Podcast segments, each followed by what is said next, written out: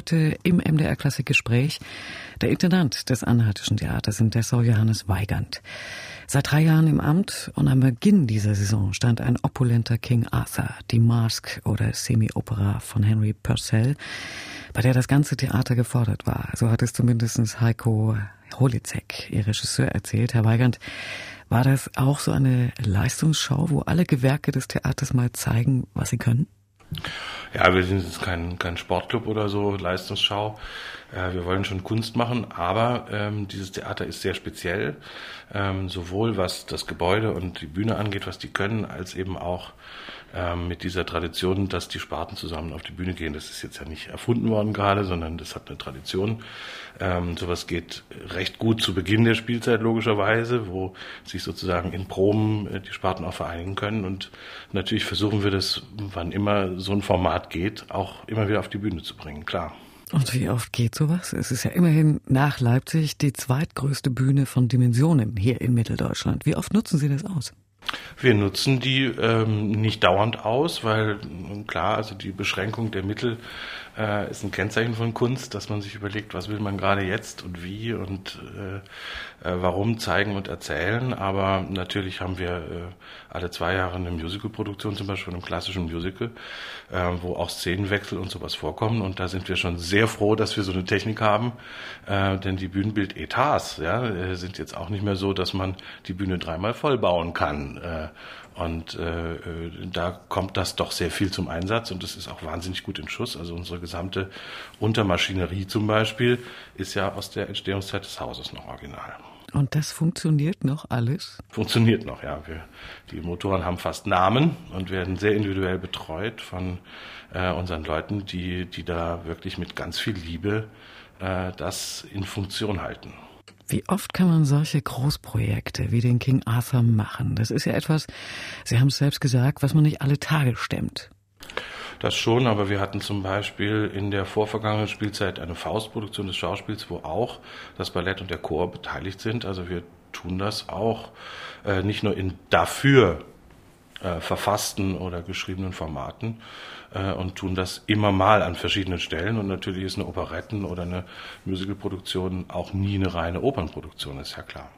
Ist es aber nicht auch gefährlich, wenn man jetzt sowas auch viel beachtetes wie Arthur hinstellt, in Anbetracht der mangelnden Finanzen, dass dann gesagt wird, na ja, es geht ja, was haben wir die eigentlich? Das ist so ein Grad, auf dem wir immer äh, stehen. Ähm, und man muss natürlich äh, nach draußen beides vermitteln. Erstens, dass wir tolles Theater machen können, das ist ja klar. Und zweitens, unter welchen Bedingungen wir das tun und dass das äh, bei weniger Personal riskanter natürlich wird. Äh, und ähm, das versuchen wir schon auch zu vermitteln, aber natürlich nicht in unseren Werbebroschüren, das ist ja ganz klar. Johannes Weigand, heute im MDR Klassikgespräch, der Intendant des Anhaltischen Theaters in Dessau. Jetzt im Oktober steht die nächste Premiere an, der Freischütz. Wird die ähnlich groß aufgezogen? Ja, der Freischütz ist eine relativ klassische Oper, wenn man so will. Äh, da gibt's eine Schauspielrolle, theoretisch den Samuel. Und äh, nee, das ist eigentlich, also jetzt im Format eigentlich ähm, schon, entspricht schon dem, was die Größe des Stückes ist. So, also das ist jetzt kein Bühnenbild, das, äh, das überall ständig wechselt oder so, äh, ist für das Stück auch nicht nötig. Also äh, ich glaube auch nicht, dass der Zuschauer jedes Mal wieder die Drehbühne vorgeführt bekommen will. Das machen wir bei einer Theaterführung äh, und das ist ein völlig anderes Stück, das ist ja, ist ja klar. Und da gibt es auch in der Anmutung und im optischen völlig andere Lösungen. Nun ist Dessau ja ein Mehrspartenhaus. Gibt es da in dieser Spielzeit oder insgesamt eine Gewichtung? Ja, die Gewichtung vollziehen wir eben nicht. Also wir wollen schon dieses Mehrspartenhaus sein. Es ist klar, dass wir haben ja im großen Haus diese große Bühne mit dem sehr großen Zuschauerraum und dann noch im Grunde drei Studiosituationen in unserem alten Theater.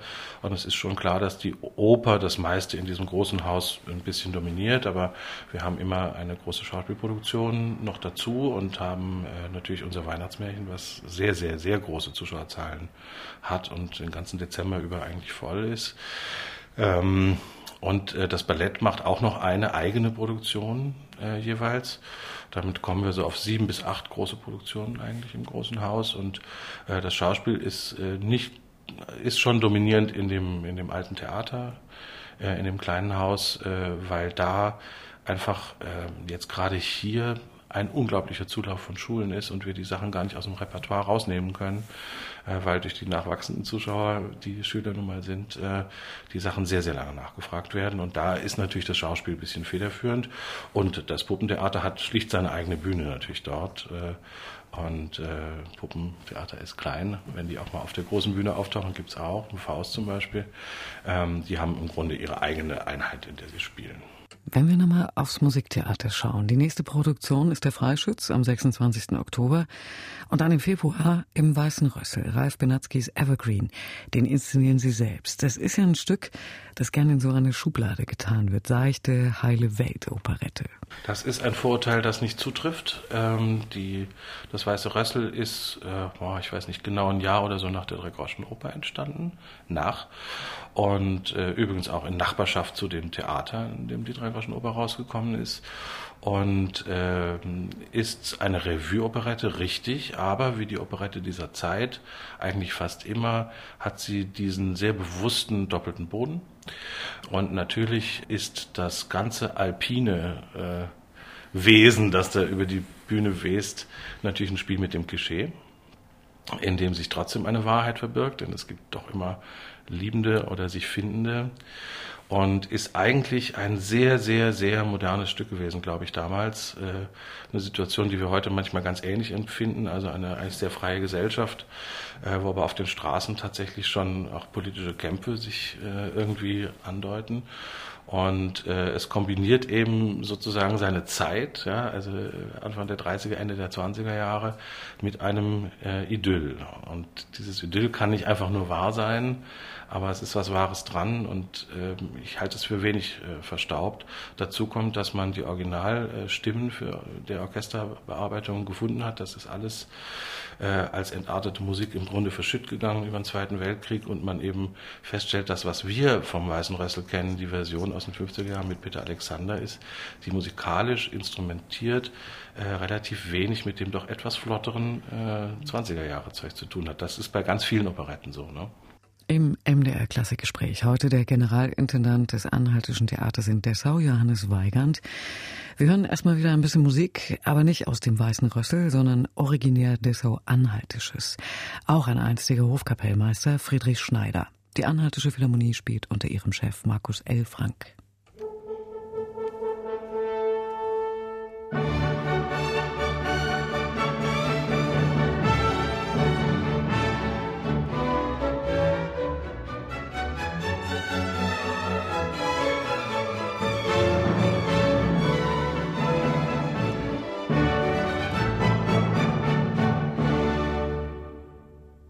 Es war das Menuetto aus der Sinfonie Nummer 16 A-Dur von Friedrich Schneider mit der Anhaltischen Philharmonie Dessau und der Markus L. Frank.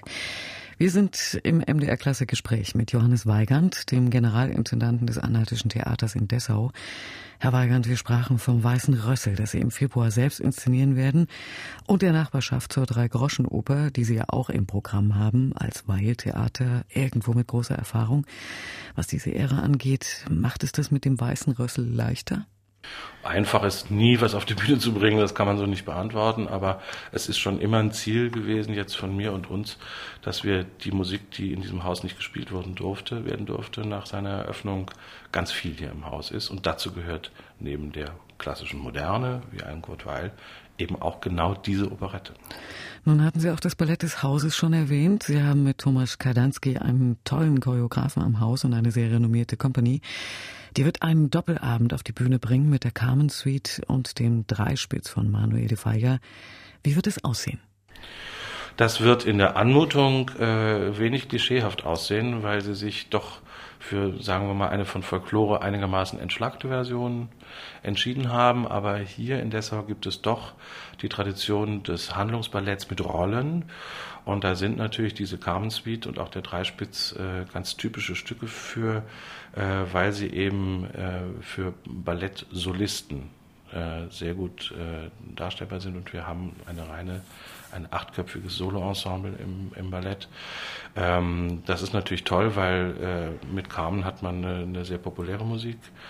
Mit dem Dreispitz eine der besten Partituren aus der ersten Hälfte des 20. Jahrhunderts. Sozusagen ein klassisch klassisches Diaghilev-Ballett, wenn man so will. Ähm, ja, und das wird die Leute mitnehmen, erst in eine relativ dramatische Geschichte, wie wir wissen, kamen, und dann eben in eine Komödie, die dieses Liebesthema nochmal äh, in die andere Richtung umdreht. Und das ist bei uns eben immer, äh, bei äh, Tomasz Kajdański ist das immer äh, wirklich äh, darstellendes Spiel im Ballett. Und dann haben Sie am Ende der Spielzeit noch eine richtig spannende Opernproduktion im Programm, Katja und der Teufel von Antonin Dvorak. Das ist ja, glaube ich, ein Stück, das man hierzulande fast gar nicht zu Gesicht bekommt. Ja, in Tschechien ist das Stück relativ bekannt. Ähm, Dvorak hat, äh, nachdem er aus Amerika äh, zurück war, das war in Ende des 19. Jahrhunderts äh, im Grunde seine Sinfonie- und Streichquartettproduktion eingestellt und hat sich äh, im Bewusstsein, dass er jetzt ein reifer Künstler ist, nur noch mit sinfonischen Dichtungen und mit Opern befasst. Das weiß man nicht so. Äh, die Oper, die nach dem Stück, das wir spielen, Katja und der Teufel nennen wir es, äh, herausgekommen ist Rusalka, das kennt man sehr gut. Und die Katja ist direkt das Stück davor, also kurz vor der Jahrhundertwende geschrieben, eine sehr schlüssige, runde, tänzerische Partitur. Und es verbindet eben Elemente eines Kunstmärchens, auf das es zurückgeht, ähm, auch mit so, sage ich mal, äh, gesellschaftlichen Gedanken auf eine sehr interessante und schöne und sehr skurrile Art, weil es gibt eben nicht nur einen Teufel in dem Stück, sondern eine ganze große Schar von Teufeln, also eine männliche Walpurgisnacht, wenn man will. Und äh, das Stück ist hat das Zeug dazu, einem Publikum einfach auch gefallen zu können. Äh, aus Prag gibt es eine sehr berühmte Produktion, die seit vielen, vielen äh, Jahren oder glaube ich Jahrzehnten im Spielplan ist. Und das wollen wir hier mal versuchen äh, und glauben eigentlich, dass das ganz gut passt zu den Leuten, die bei uns auch ins Theater gehen. Wie sind Sie drauf gekommen? War das was, was Sie schon immer mal machen wollten? Das war sogar in, in dem Fall, was mich angeht, äh, ein Zufall, weil einer unserer Bühnenbildner die Produktion in Prag gesehen hat und mir davon erzählt hat. Ähm, natürlich ist bei einem achtköpfigen Opernensemble, was ja eben auch achtköpfig ist, wie alle Ensembles, äh, schon so, dass wir ähm, unser, unser Ensemble sozusagen vorliegen haben in Gedanken, wenn wir Stücke planen, das müssen wir. Ähm, und wir haben eine ganz wunderbare Katja, nämlich Rita Kapfammer äh, und fantastische Teufel. Äh, ist auch ein Gast drin, ein tschechischer, fantastischer tschechischer Tenor. Es gibt eine Tenorhauptrolle, die ein Schweinehirt ist. Ja, und aus dieser Kombination versuchen wir dann eben einen bunten Spielplan, also bunt jetzt nicht im Sinne von lustig bunt, sondern abwechslungsreich und unterschiedlich dann immer zusammenzustellen. Johannes Weigand, Generalintendant des Anhaltischen Theaters in Dessau. Nun sind Sie ja als Theater auch Gastgeber, in Kürze zum Beispiel fürs Impulsfestival. Wie wird da die Gastgeberrolle aussehen? Naja, das Impulsfestival produziert ja mit uns zusammen eines unserer Sinfoniekonzerte. Ähm, und ansonsten gibt es äh, verschiedene Workshops dieses Jahr, äh, die auch unser GMD äh, mitleitet. Äh, das ist eine langjährige, gute Zusammenarbeit, die uns auch mit dem Bauhaus dann ein bisschen in Verbindung bringt, mit dem wir sonst ganz viele Verbindungen haben. Äh, da kann man sich eigentlich immer sehr drauf freuen. Und dann ist ja ein großer Schwerpunkt dieses Jahr das Kurt-Weil-Fest. Auch da sind Sie Gastgeber. Das ist ein Ereignis, wo Sie auch international, also sich der Blick nach Dessau richtet. Wie wichtig ist das für Sie? Ähm, nun, ich bin jetzt äh, dieses und kommendes Jahr ja auch fürs Kurt-Weil-Fest mitverantwortlich. Äh, das ist ganz wichtig. Ähm, es ist nicht so, dass nicht auch das Theaterbesucher von etwas weiter her hätte. Also ich äh, werde relativ oft angesprochen das ganze Dessau hat ja so eine Größe, wo der Kontakt zu Zuschauern sehr direkt eigentlich oft möglich ist. Das Hotel ist direkt gegenüber. Ähm, aber im Weilfest gibt es sehr langjährige Zuschauerscharen, die wirklich dafür anreisen, ein Wochenende hier verbringen. Ähm, und das tut uns wahnsinnig gut. Wir können im Kurt-Weil-Fest auch ganz besondere Künstler äh, dann immer hier haben. Äh, das Kurt-Weil-Fest hat dem Theater ermöglicht, eine Drei-Groschen-Oper im vergangenen Weilfest zu produzieren, die auch wieder kommt. Äh, klar, wenn so eine Produktion da ist, will man sie zu dem Fest eben auch zeigen. Und es ist einfach, es gehört im Grunde ein bisschen zu der Marke Dessau, weil Kurt Weil in Deutschland ja wirklich gewirkt hat in derselben Zeit, wie das Bauhaus in Dessau war. Er war da schon in Berlin. Und was ich sehr, sehr schätze, ähm, ist dieses Schlagwort, es gibt keine ernste oder unterhaltende, sondern nur gute und schlechte Musik. Äh, das ist mir sehr wichtig und das kann man mit dem Weihfest natürlich ganz wunderbar äh, ins Theater auch bringen, weil wahnsinnig viele Crossover oder schubladenferne äh, Genres dann im Theater kommen können. Im Gespräch, im MDR Klassikgespräch, heute der Generalintendant des Anhaltischen Theaters in Dessau, Johannes Weigand. Wir reden gleich weiter, hören aber erstmal wieder das Orchester, die Anhaltische Philharmonie, und zwar mit einem Stückchen, das wir bei der Ballettpremiere am 19. Januar wieder hören werden, der Tanz der Nachbarn aus Manuel de Fallas Dreispitz. Also verwerten ist ein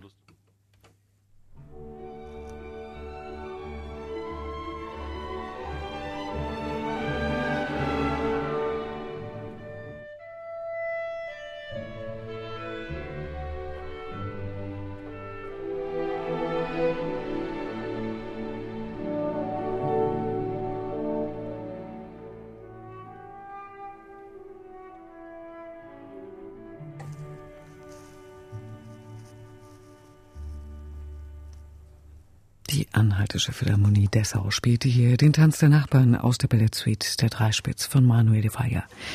Im MDR Klassikgespräch heute der Generalintendant des Anhaltischen Theaters in Dessau, Johannes Weigand. Herr Weigand, Sie hatten vorhin die Jugendarbeit des Sprechtheaters erwähnt, wo Sie sich vor Zuspruch kaum retten können. Gibt es das im Musiktheater in ähnlicher Weise? Wie machen Sie das in Dessau?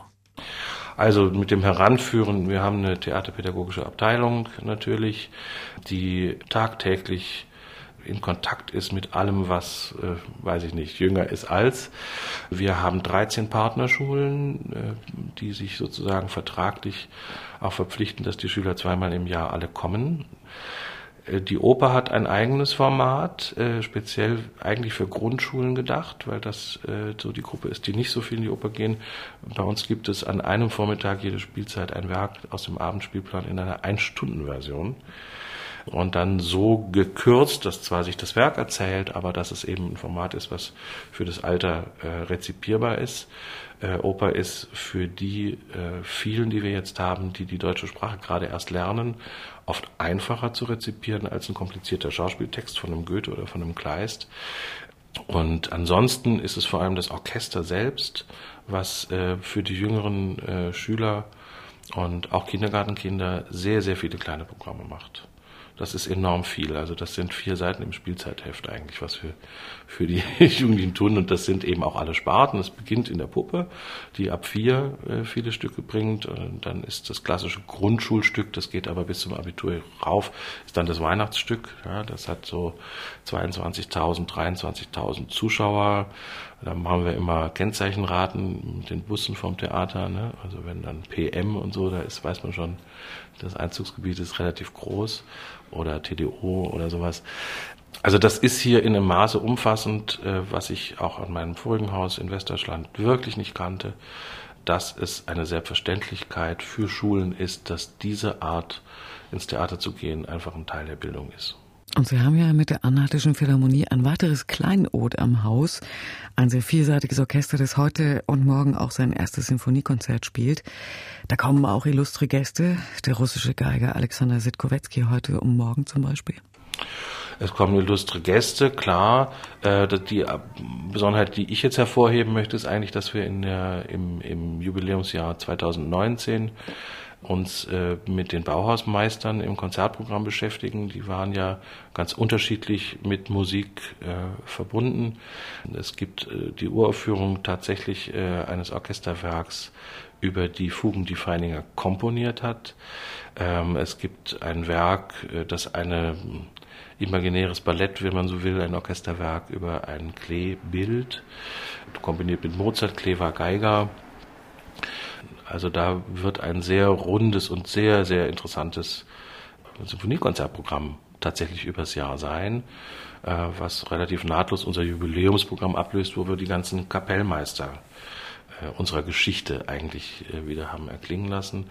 Daraus auch noch mal eine Wiederaufführung eines Werkes von Franz Mikorai, das war der letzte Hofkapellmeister, also vor der Weimarer Republik, der eine große Adria-Symphonie geschrieben hat, die wir jetzt wieder zum Erklingen bringen. Bin ich sehr gespannt, weil im Moment kann ich sie nicht hören.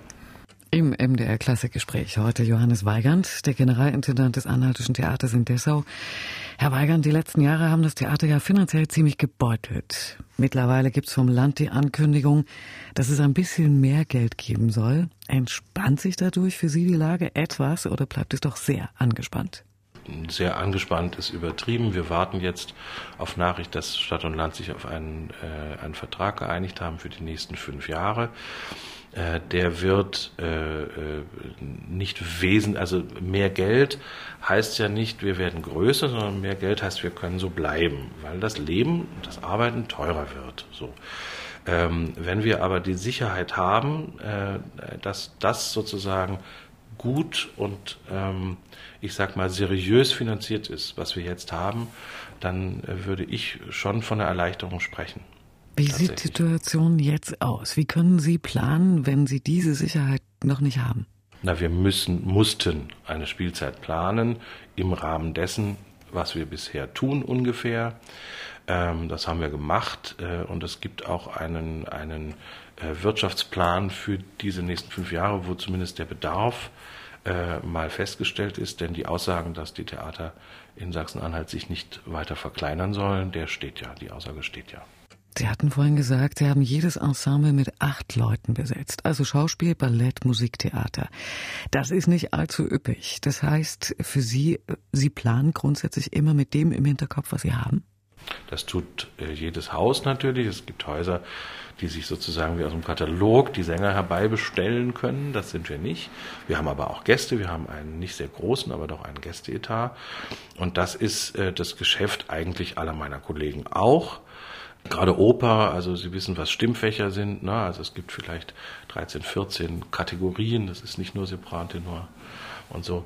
Ähm, und äh, mit denen muss man einen Spielplan planen. Man muss äh, bei den Kollegen, die man am Haus hat, das Potenzial natürlich kennen und auch wissen, äh, wie das weitergeht, wie sich das entwickeln kann.